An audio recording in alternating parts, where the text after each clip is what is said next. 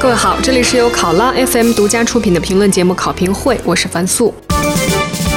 今天的节目要来谈一个人物袁庚，一个名词习核心，和一个问题搞民主真的能够促进民生吗？今天我就请了一位嘉宾来分析，他是独立历史学者、著名的时评人张立凡先生。刚刚过去的周末，恐怕很多人都有意无意地看到了这样一条新闻：一月三十一号，被誉为中国经济改革先驱的袁庚，在深圳蛇口逝世，终年九十九岁。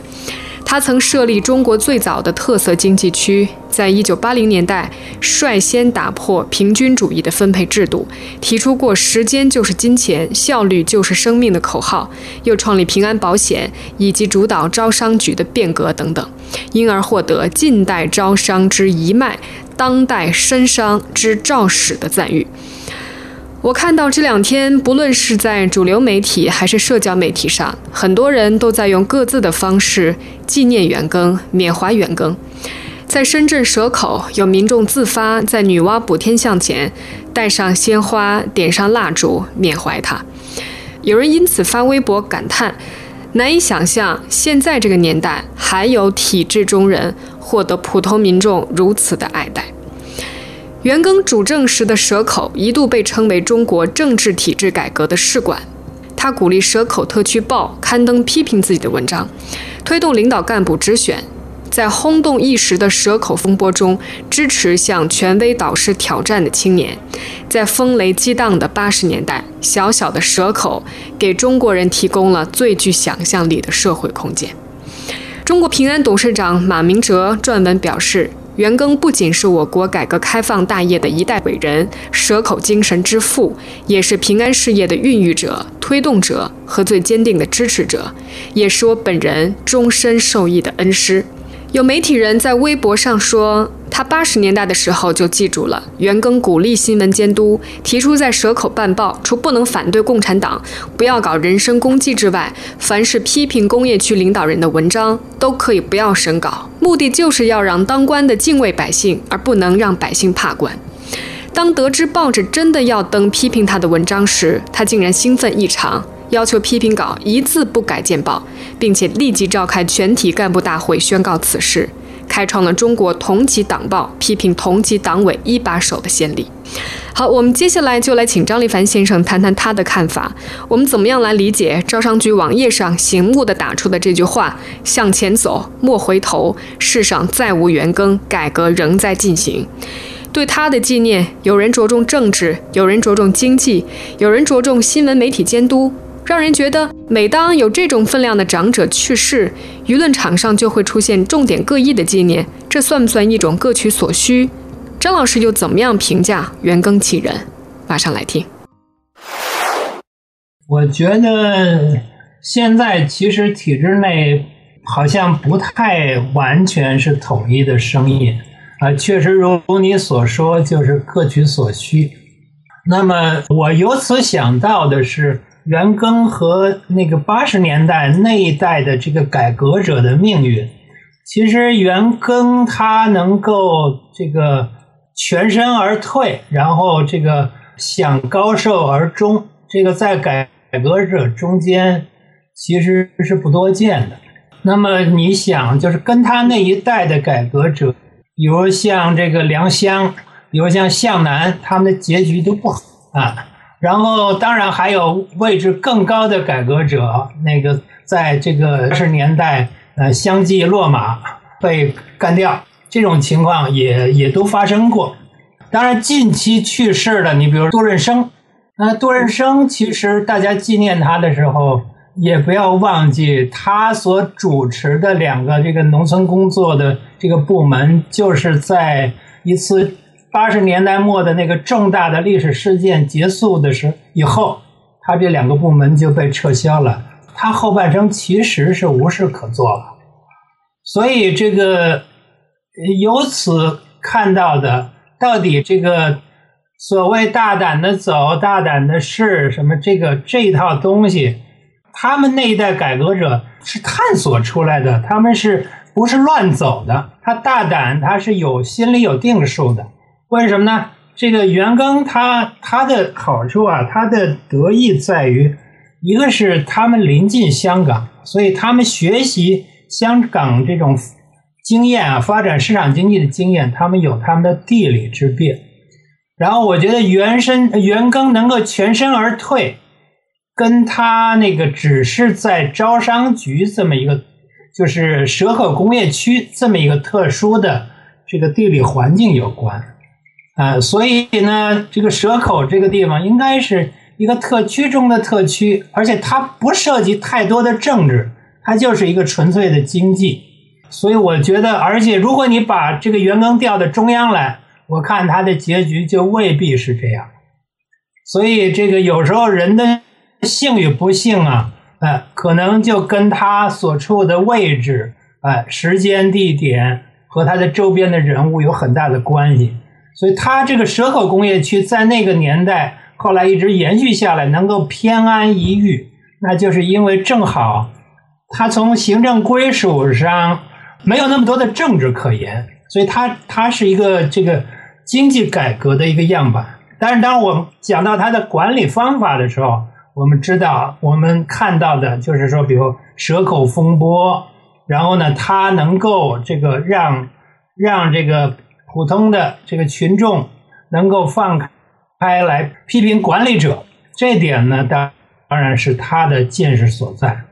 还有一点，你看这个谈到这个袁庚的经历的时候，你发现他的人生阅历非常丰富。他从呃，他上过国民党的这个军校，然后呢，他也进入共产党的这个东江纵队。然后呢，又打了很多年的仗，后来又这个参加了一些战役，啊，而且他还还是炮兵。后来呢，他又被派到越南去，这个援助越南作为专家。然后呢，这个他也是呃当过驻外的这个是武官还是什么？那么他呃实际上他还是一个情报人员，他是这个。属于这个叫做当时叫中央调查部，所以文革里他被关进秦城，那是康生亲手批的。所以你看他这个在体制内的阅历，你就会发现他这个人特别的不简单。他可能懂得如何在这么一个复杂的体制之内，呃，能够探索出一条改革之路。他跟这个体制的磨合的本领也很大啊。所以他才能保住他在这个蛇口这一片地区，这片地区他能够按他的思想去进行改革。现在我看不大可能有这样的事情了。为什么呢？就是因为现在没有这样的干部了。现在培养的都是一些唯唯诺诺的、投机钻营的，甚至就是啊，这个想着升官发财的这种干部。这是我们的这个教育的教育体制的失败。那那个时候，毕竟他是一个革命年代过来的这么一个改革者，所以他的丰富的阅历，然后他的胆识，那是他是一个创业者。但现在我看这些人连守城都做不到，变成了这个这个他们这个呃这个体制的蛀虫了。很多干部其实现在是这种状态，所以你从现在的这种干部体制和这种教育来讲，你怎么可能再出？袁庚式的人物呢？我觉得这这个是非常困难的事情，而且再有袁庚这样的改革先锋，我敢断定他没在现有的体制内，他没法生存，因为大家都腐败，大家都不干活。你要干活，你要改革，你就是大家的敌人。所以在这种情况下，没办法。那还有一点就是说，讲到这个，大家现在。比较这个佩服，比较这个感动的，就是当年他他这种开明的，这个能够放开言路这一点，我觉得这一点现在也做不到，因为现在不许妄议中央。其实任何的改革都离不开思想自由，如果离开了思想自由，你也就没有创新，也就不会有改革。那当年的改革，包括像这个，嗯，像这个。安徽凤阳小岗这种模式的改革，难道这些农民他不是在妄议中央吗？他就是把中央没按中央当时制定的那套去做。后来他也得到了像万里这样的改革者的支持，他们才能做成这件事儿，就是这个包产到户啊，这个农村改革其实就是因为不按中央的精神办，所以才做成了。所以我觉得现在这种束缚思想的这种改革，那其实不叫改革了。嗯，其实每当有这种改革派的长者去世，比如说之前杜润生、万里。昨天又是元庚，每当有这种改革派的老人去世的时候，舆论场上总是会有一种怀念整个八十年代的声音，觉得一个时代彻底落幕了，并且是对改革的前景，或者说以后还有没有像这种老人家一样的改革者，表示呃深深的悲观。我想知道张老师，您会悲观吗？您怎么看待舆论场上的这种现象？嗯。问题在于，就是说，现在这样的体制有没有可持续性？如果它是有可持续性的，那么就可能不会有再有这样的改革者，也不会再有这样的改革。因为那个时候，当年那个时候，他也是置之死地而后生啊。袁庚他也是冒了很大的政治风险在做那样的事儿啊，那被人指责为搞资本主义啊，啊，搞租界呀，对不对？所以他那那个时候，他的想法就是什么？我没有什么可失去的，大不了再回秦城。这是袁庚自己说的。我觉得现在恐怕就情况完全变了。现在待在秦城的，能进秦城的，可能都是一些腐败分子了。啊，那个当然，这个呃，现在的这种呃，就是改革的这个历史条件。呃，改革的历史的时机环境现在已经不存在了，所以现在我觉得，嗯，有可能出现的就就是什么情况？就是现在的这套做法没法继续的时候，那么大家可能希望出现一个倒逼改革的局面，但这个局面能不能出现？然后现在，嗯，如果进行任何的改革。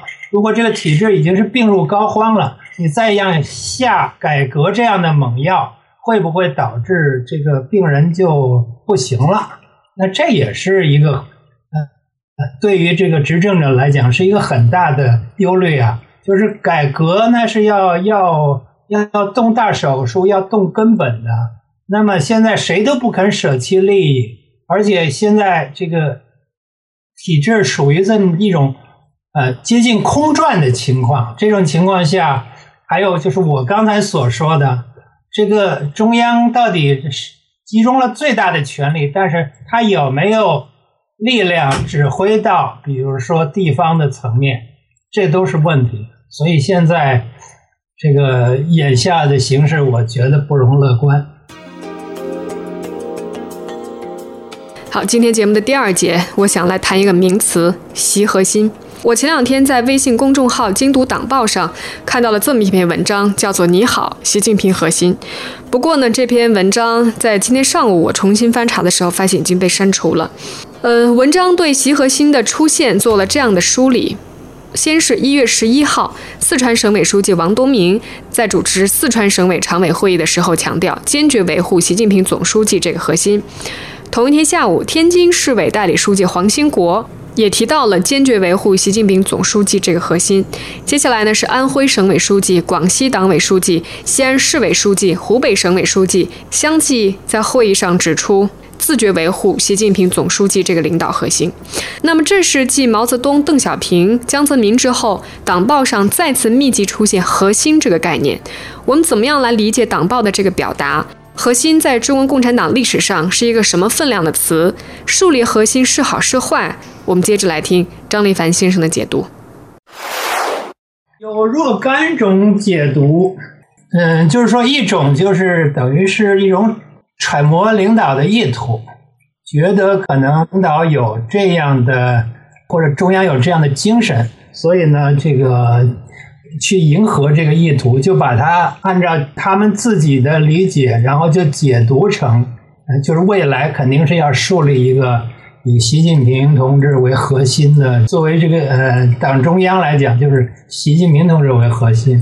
那么，但是我们看呢，就是现在啊，就是呃凤凰网那个《京都党报》这个文章，这篇文章叫做这个“你好，习近平核心”。嗯，这篇文章现在已经消失了。那么也就是说，这个这种提法啊，我的判断就是现在还没有变成中央决议。在这种情况下抛出来，可能是一种试水的性质。是说，哎，看看有这么多人已经这么说了，但是呢，党内党外有什么反应？然后呢，现在可能就是这个反应比较复杂，所以现在就把这些全部删掉了。所以这个删除本身可能也会引起一些个一些个猜想。第一，到底这个这个习核心这个提法。是上面的意思，然后受益或者是底下揣摩，然后让这个各位这个封疆大吏们来说，那这个就相当于劝进了，就是那个我们知道历史上有很多劝进，哎，就是群臣纷纷上表，请这个圣上啊，要或者是请一个这个重要的人物要正位。那么这种情况，当然近代就是我们看，也就是袁世凯有这个先例，就是当时有一波人组织了一个筹安会，然后呢，这个不断的制造舆论，最后呢，袁世凯正式称帝。但是呢，还有一种可能，那就是挖坑，就是说呢，那个采取一个捧杀的办法，这也是一种传统的政治策略，就是哎。我把你捧抬得越高，捧得越高，然后呢，我把梯子抽走。这三十六计里不是有一句叫上楼抽梯吗？然后让你摔得更重。那么这个那就是可以归入阴谋论了。所以现在到底是怎么着？我现在我也搞不明白。但是我觉得似乎这个把这个东西都撤掉啊，或者包括栗战书先生所说的。他还是按中央原来的政治局的说法说，而没有这个顺着这个各位封疆大吏们的说法说。我觉得这个中间呢，也许还是啊，还有一点可庆幸，就是那个那个，起码是没上这个当啊。到目前为止，暂时没上这个当，这种可能也是存在的。那但是到底是怎么样？这个我觉得肯定谁听了这话都是会很很舒服的。所以呢，那不知道最后是怎么一个结果？因为毕竟现在，嗯，大家都在为这个十九大的人事做准备，那么也需要呃树立这么样一个权威啊，树立一个这个呃呃，因为此前也一直在强调这个。嗯这个东西南北中，党政军民学啊，党是领导一切的。当然，这是我们知道是文革中间曾经提出来这个提法啊，时间大概是可以查《人民日报》，大概是一九七一年的时候吧，啊，七一年到七二年之间有这个提法。最近一段呢是强调统一，强调这个步调一致，还一句话叫做。要要这个帮助大家向党中央看齐，我觉得有可能还有一个一个情况，就是出现了不向党中央看齐的行动，或者是做法。那么这个，嗯，要梳理核心，可能也有另外一个情况，就是这个有有时候我们看这核心呢，你现在电脑来看。可能也有双核的，也有四核的，还有更多核。所以现在这个到底是呃，是不是出现了一些个就是不听招呼的情况？所以需要强调核心，需要强调看齐，啊，需要强调这个全党服从中央。我觉得这可能也是一个值得关注的问题，就是现在到底出现了什么样的情况？所以要提这么一个。呃，口号，因为我想，不管是讲核心也好，讲核心意识也好，呃，其实目的都是要加强党中央。党中央是谁？我觉得现在可能指的就是最高领导人，而且现在也强调要什么盯紧党委书记这个关键少数。那这这些话，就是还有你想，可能现在也在说有人搞阴谋啊，都在流传。那么这个显然就是。对于搞团团伙伙、搞这种非组织活动，现在我觉得相当的敏感，所以呢，我想强调核心，可能还有这方面的目的。但是呢，有时候政治对手也会利用这一点，就是我讲的这个捧杀的办法。因为现在毕竟有一点，我们看到啊，权力可能是高度集中了，但是高度集中的权力，因为它非常的巨大。它不是一个很好使的权利，因为那个这个权力重到了超乎这个你的承受能力、你的运作能力的时候，那权力就变成一个负担了。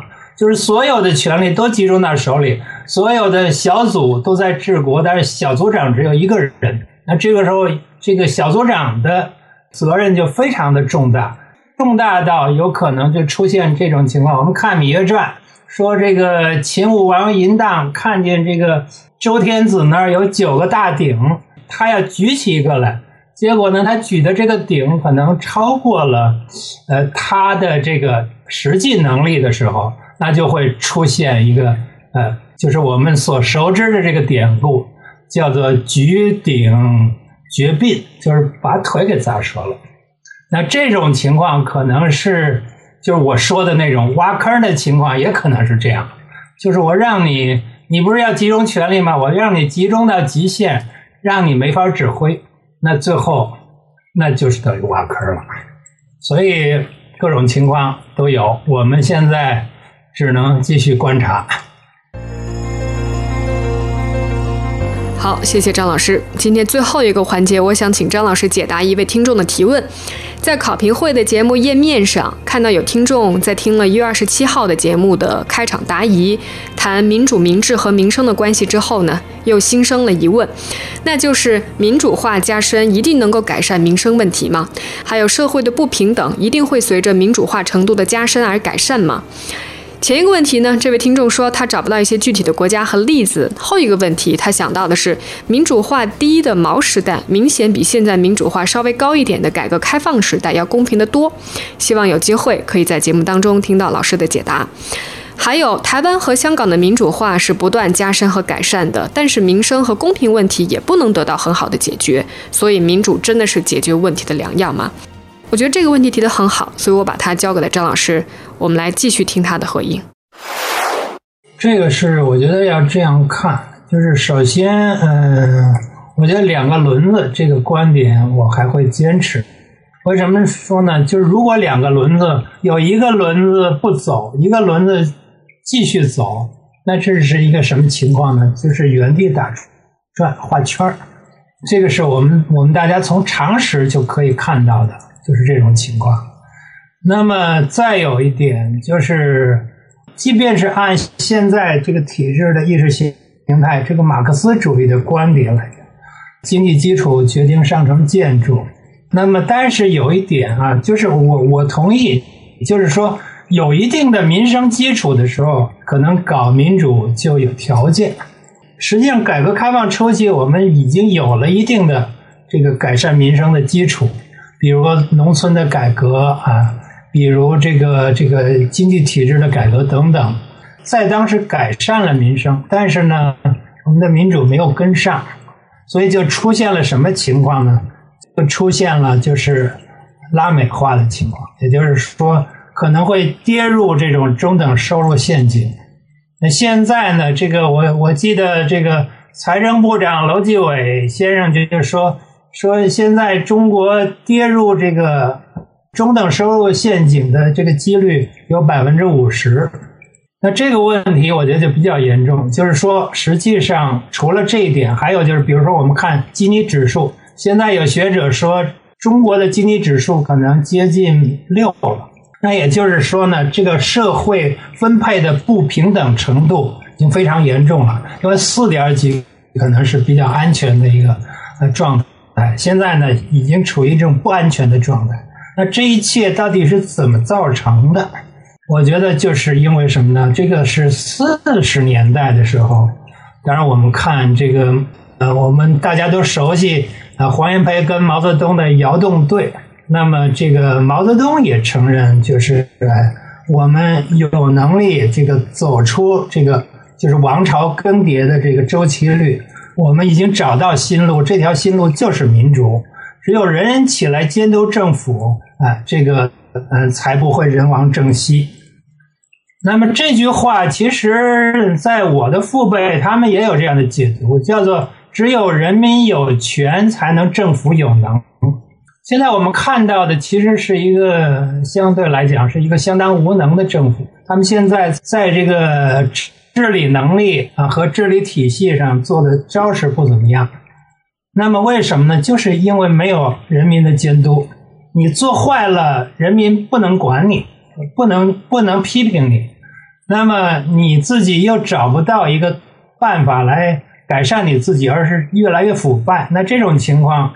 我觉得就很难保证这个社会分配的公平。现在的问题不是说改革开放，改革开放本身没有错，改革开放也确实创造了大量的社会财富，但是这个财富没有被人民公平的分享，这个就是因为这个民主的问题，这个在分配上这个没有民主，所以才会导致这样的结果。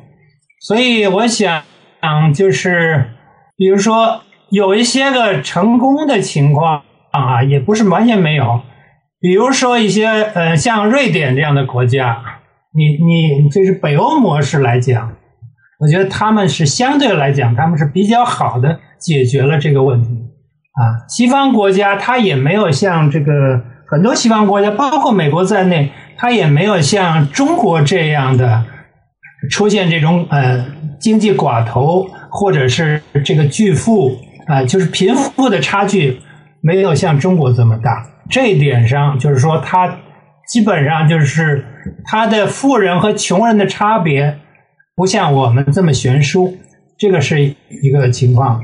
然后你看后发国家，当然像韩国、台湾这些，我觉得他他们解决的相对来讲还算是。比拉美国家要好，所以现在我们会不会重蹈这个呃拉美化的陷阱，重蹈这个中等收入的陷阱？我就觉得这种危机非常大。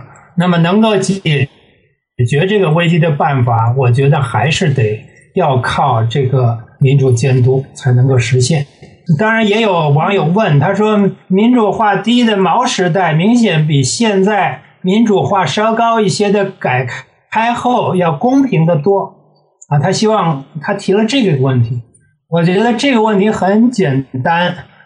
民毛时代啊，民主化低，它的分配是怎么样呢？它的分配就是劫富济贫。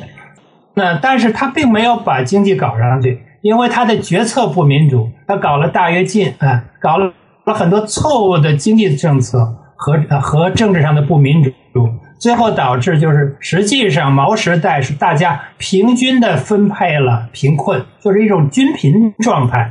那么当然，这个作为领导人，他并不穷。我们知道他有五十几处别墅，而且他不摸钞票，但是呢，他可以实现呃从物质上实现他所呃需要的任何的呃享受，他应该说他都能够实现。那这一点上来讲，实际上就是说。当时这个贫富的差距，呃，主要是因为这个利益集团的圈子比较少、比较小、比较隐秘，大大家公众不知道。只有到呃几十年后的现在，我们才明白是怎么回事儿。但是并不能说明毛时代这个民主化程度低，但是呢，这个就要公平。其实这个公平并不存在啊。这个各省的领导人他们也搞特权，虽然在那么贫困的条件下。他们也搞特权，他们的这个生活成呃水平也高过普通的老百姓。那至于像这个毛这样的最高领导人，这个你去查查他的食谱，你去嗯查一查关于他的嗯这个私人生活啊，然后你去看一看他有多少别别墅，你就可以明白，其实这个虚幻的公平根本就是不存在的。谢谢。好，谢谢。关于这个问题呢，欢迎大家继续讨论。那么有其他好的提问，我还是会挑选出来请嘉宾回应。以上就是今天考评会的内容，谢谢各位的收听，我是樊素，在香港祝你健康平安，拜拜。